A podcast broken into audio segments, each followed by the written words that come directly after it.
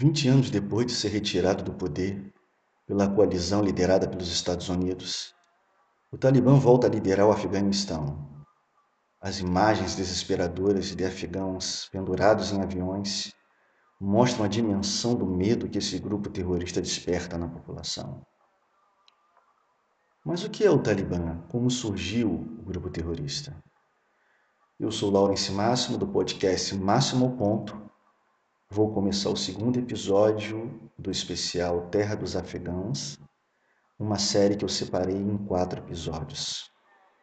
Nesse segundo episódio, vou falar como o Talibã surgiu, a sua historicidade, o fundamento religioso, quem eram seus aliados internacionais na época, como o Talibã consegue se sustentar. Lembrando, pessoal, que o primeiro episódio sobre a história, a cultura e religião do Afeganistão já está disponível nas principais plataformas.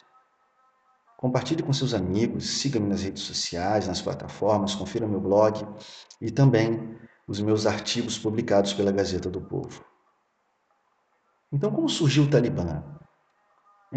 É, é importante começar dizendo que o cenário que abriu o caminho para esse grupo fundamentalista islâmico é o de um Afeganistão mergulhado em conflitos armados. Em uma década, de 1979 a 1989, o país foi governado pelos soviéticos no clima de guerra. Grupos rebeldes islâmicos, os chamados mujahidins, financiados pelos Estados Unidos, que forneceu a eles armas e dinheiro com o objetivo de enfraquecer o poder da União Soviética, sua superpotência rival. A finalidade era fazer com que os soviéticos vivessem algo parecido com o que os americanos vivenciaram na Guerra do Vietnã. Essa missão americana foi chamada de Operação Ciclone e a imprensa global a descreveu como a maior operação sigilosa na história da CIA. Portanto, tentaram derrubar o governo soviético durante todo esse período de conflitos, numa disputa que matou pelo menos um milhão de pessoas.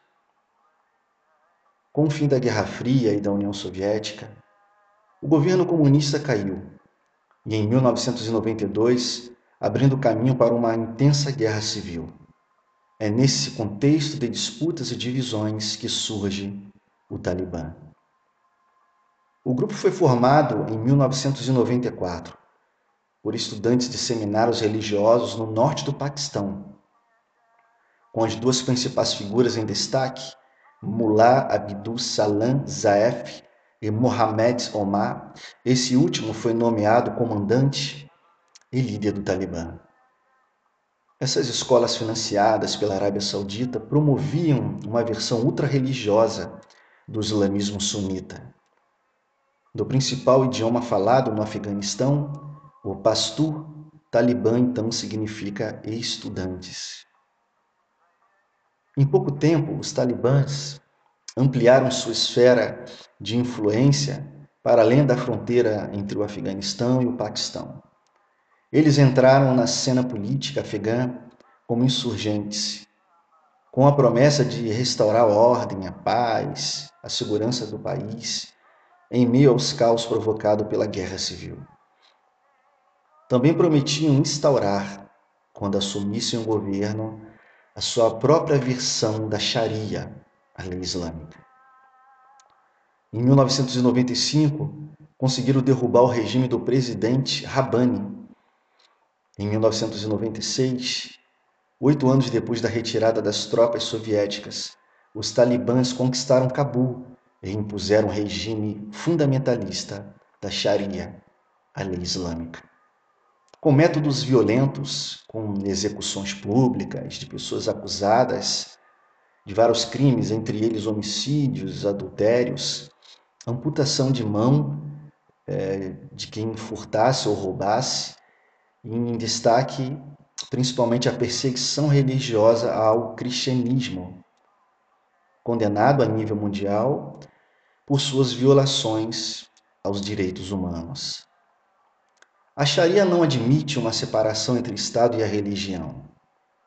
Então nós podemos dizer que eles são hipernacionalistas, radicais, ou seja, são fundamentados, baseados, enraizados nos valores da religião.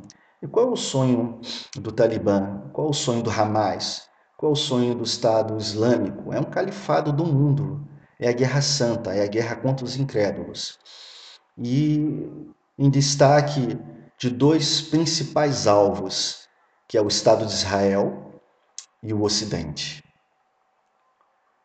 Então, sobre a lei da Sharia, a lei islâmica, até a aparência dos homens e das mulheres eram ditada pelo Talibã. Eles tinham que usar barba, elas a burca cobrindo todo o corpo.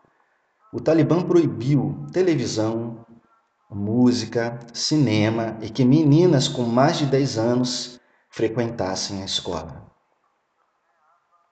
Em 1998, o Talibã controlava 90% do Afeganistão. Inicialmente, eles foram bem recebidos pela população, cansada de tantos conflitos e instabilidade. O principal jargão, o apelo do grupo era o combate à corrupção e ao crime. Além disso, o regime talibã deu cobertura a grupos radicais que defendiam ataques a potências do Ocidente. Entre eles estava a Al-Qaeda, criada por Osama Bin Laden, responsável pelo maior ataque terrorista em solo americano, a derrubada das Torres Gêmeas em Nova York, em 11 de setembro de 2001. Na época, o grupo terrorista talibã se negou a entregar Osama Bin Laden e os Estados Unidos responderam bombardeando o Afeganistão e dando início a uma guerra que duraria há 20 anos. Mas quem apoiou o Talibã quando o grupo assumiu o poder pela primeira vez em 1996? O Paquistão, Arábia Saudita e Emirados Árabes Unidos foram os únicos três países que reconheceram na época o regime talibã chamado Emirado Islâmico do Afeganistão, que durou de 1996 a 2001. Ainda que negue oficialmente, todos nós sabemos disso, o Paquistão, até os dias atuais, é considerado o aliado mais próximo do grupo. Depois da invasão dos Estados Unidos no Afeganistão em 2001, vários líderes, vários líderes talibãs, os, os, principais, inclusive, se refugiaram no Paquistão e de lá coordenaram operações para a retomada dos territórios perdidos. Em destaque, em 2011, Osama Bin Laden, que recebeu a proteção do Talibã, foi localizado pelas forças americanas na cidade de Abbottabad, no Paquistão. Ele estava vivendo num complexo paradisíaco que ficava ao lado de uma academia militar paquistanesa, quando foi morto pelas forças americanas. Um ano depois, um ataque do Talibã em território paquistanês chocou o mundo. A estudante Malala, que defendia o direito das meninas à educação, foi baleada na cabeça a caminho de casa na cidade de Mingora, em outubro de 2012. Malala, que tinha 15 anos na época, precisou passar por uma cirurgia delicada no hospital militar no Paquistão e depois levada para tratamento na Inglaterra, onde vive até hoje com a sua família. Na época, o Talibã declarou que ela tinha sido alvejada por defender a educação. A Malala é, foi a pessoa mais nova a ser laureada com o Prêmio Nobel. É reconhecida mundialmente, principalmente pela defesa de direitos humanos das mulheres e das crianças acesso à educação, principalmente né, nos países árabes, em que principalmente a Sharia ela, ela é regida assim diante das leis do país. Ou seja, o Talibã sempre se manteve atuante. A ofensiva americana no Afeganistão nunca extinguiu a influência do Talibã. Nunca é, terminou, nunca, nunca finalizou, nunca destruiu o Talibã. Muito pelo contrário. Nesses 20 anos, o Talibã ele se manteve atuante, ditou regras em várias províncias e promoveu ataques sangrentos, tanto no Afeganistão quanto no Paquistão. Então, como o Talibã consegue se sustentar financeiramente, ou seja, de onde vem o dinheiro do grupo? O grupo continua a controlar várias áreas rurais ao sul e regiões montanhosas. Uma pesquisa feita em 2018 da BBC Londres mostrou que o orçamento do Talibã chegava a 1,5 bilhões de dólares. Segundo o próprio governo americano, 60% vem da produção de drogas. Lembrando, o Afeganistão é o maior produtor de ópio do mundo, matéria-prima da heroína citada é, no primeiro episódio da série. A maior parte das fazendas e laboratórios estavam em áreas controladas pelo Talibã é, durante esses 20 anos de guerra. Eles ganhavam dinheiro com pedágios e taxas de energia elétrica em suas áreas ocupadas, cobravam dos moradores tarifas em trocas de garantias e seguranças. Então, com dinheiro de drogas e pedágios, o Talibã embora diante da geopolítica inicialmente enfraquecidos pela ofensiva americana, manteve ataques a civis, a militares e forças estrangeiras durante os 20 anos de guerra, ficando à espera então de uma oportunidade para voltar ao poder. Então, em 2020, essa chance ficou mais clara no horizonte quando então o presidente, o ex-presidente dos Estados Unidos, firmou um acordo com o Talibã que previa a retirada das tropas dos Estados Unidos do Afeganistão. Em troca, os militantes não atacariam forças estrangeiras e se comprometeriam a combater grupos extremistas como a Al-Qaeda e o Estado Islâmico. Bom, o atual presidente dos Estados Unidos, Biden, resolveu acelerar de forma desastrosa o acordo e começou a retirar as tropas americanas até o final de agosto. Então, nós evidenciamos isso poucas semanas depois da maioria dos militares americanos estrangeiros deixarem o país, o Talibã reassumiu o controle do Afeganistão, tomando a capital Cabul no dia 15 de agosto. Sem o apoio dos militares americanos, que é uma coisa que me chamou muita atenção, soldados afegãos entregaram as cidades ao Talibã sem oferecerem nenhuma resistência. E para piorar, o presidente covarde Ashraf Ghani fugiu do país sob a justificativa de querer evitar um banho de sangue. Os Estados Unidos deixaram nas mãos do Talibã, o grupo terrorista no Afeganistão, equipamentos militares avançados de última geração, equivalentes a 85 bilhões de dólares.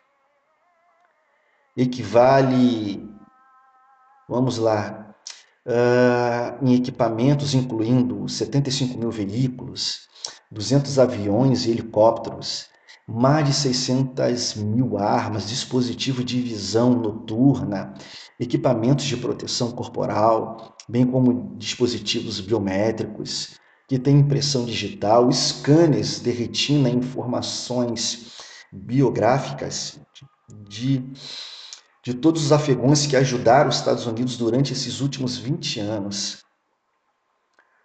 Então,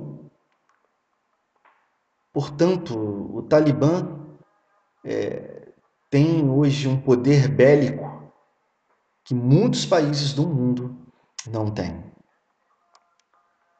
De equipamentos de guerra de última geração.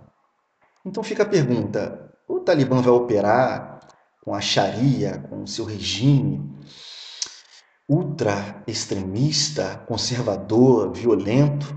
Quanto do período em que esteve no poder, entre 1996 e 2001, as mulheres vão perder todos os seus direitos, não vão poder trabalhar, não vão poder, não vão poder estudar. É claro que diante de um factóide, né, de um, de um discurso moderado, é, para justamente para receber apoio internacional, esse, esse discurso fictício, romantizado, é, é para receber apoio internacional, principalmente da China. Inclusive a China, eu escrevi um artigo semanas atrás no blog, que antes mesmo da eclosão ao poder do Talibã, eles receberam na China os principais líderes do Talibã. Então, principalmente a China, o Catar, que entrou na jogada, a Rússia, o Irã, essas novas forças que devem ganhar com a saída dos Estados Unidos do Afeganistão. Finalmente, pessoal, vamos esperar os próximos capítulos desse apocalipse no Afeganistão. Espero que você tenha gostado e te espero no terceiro episódio do especial Terra dos Afegãos. Compartilhe com seus amigos.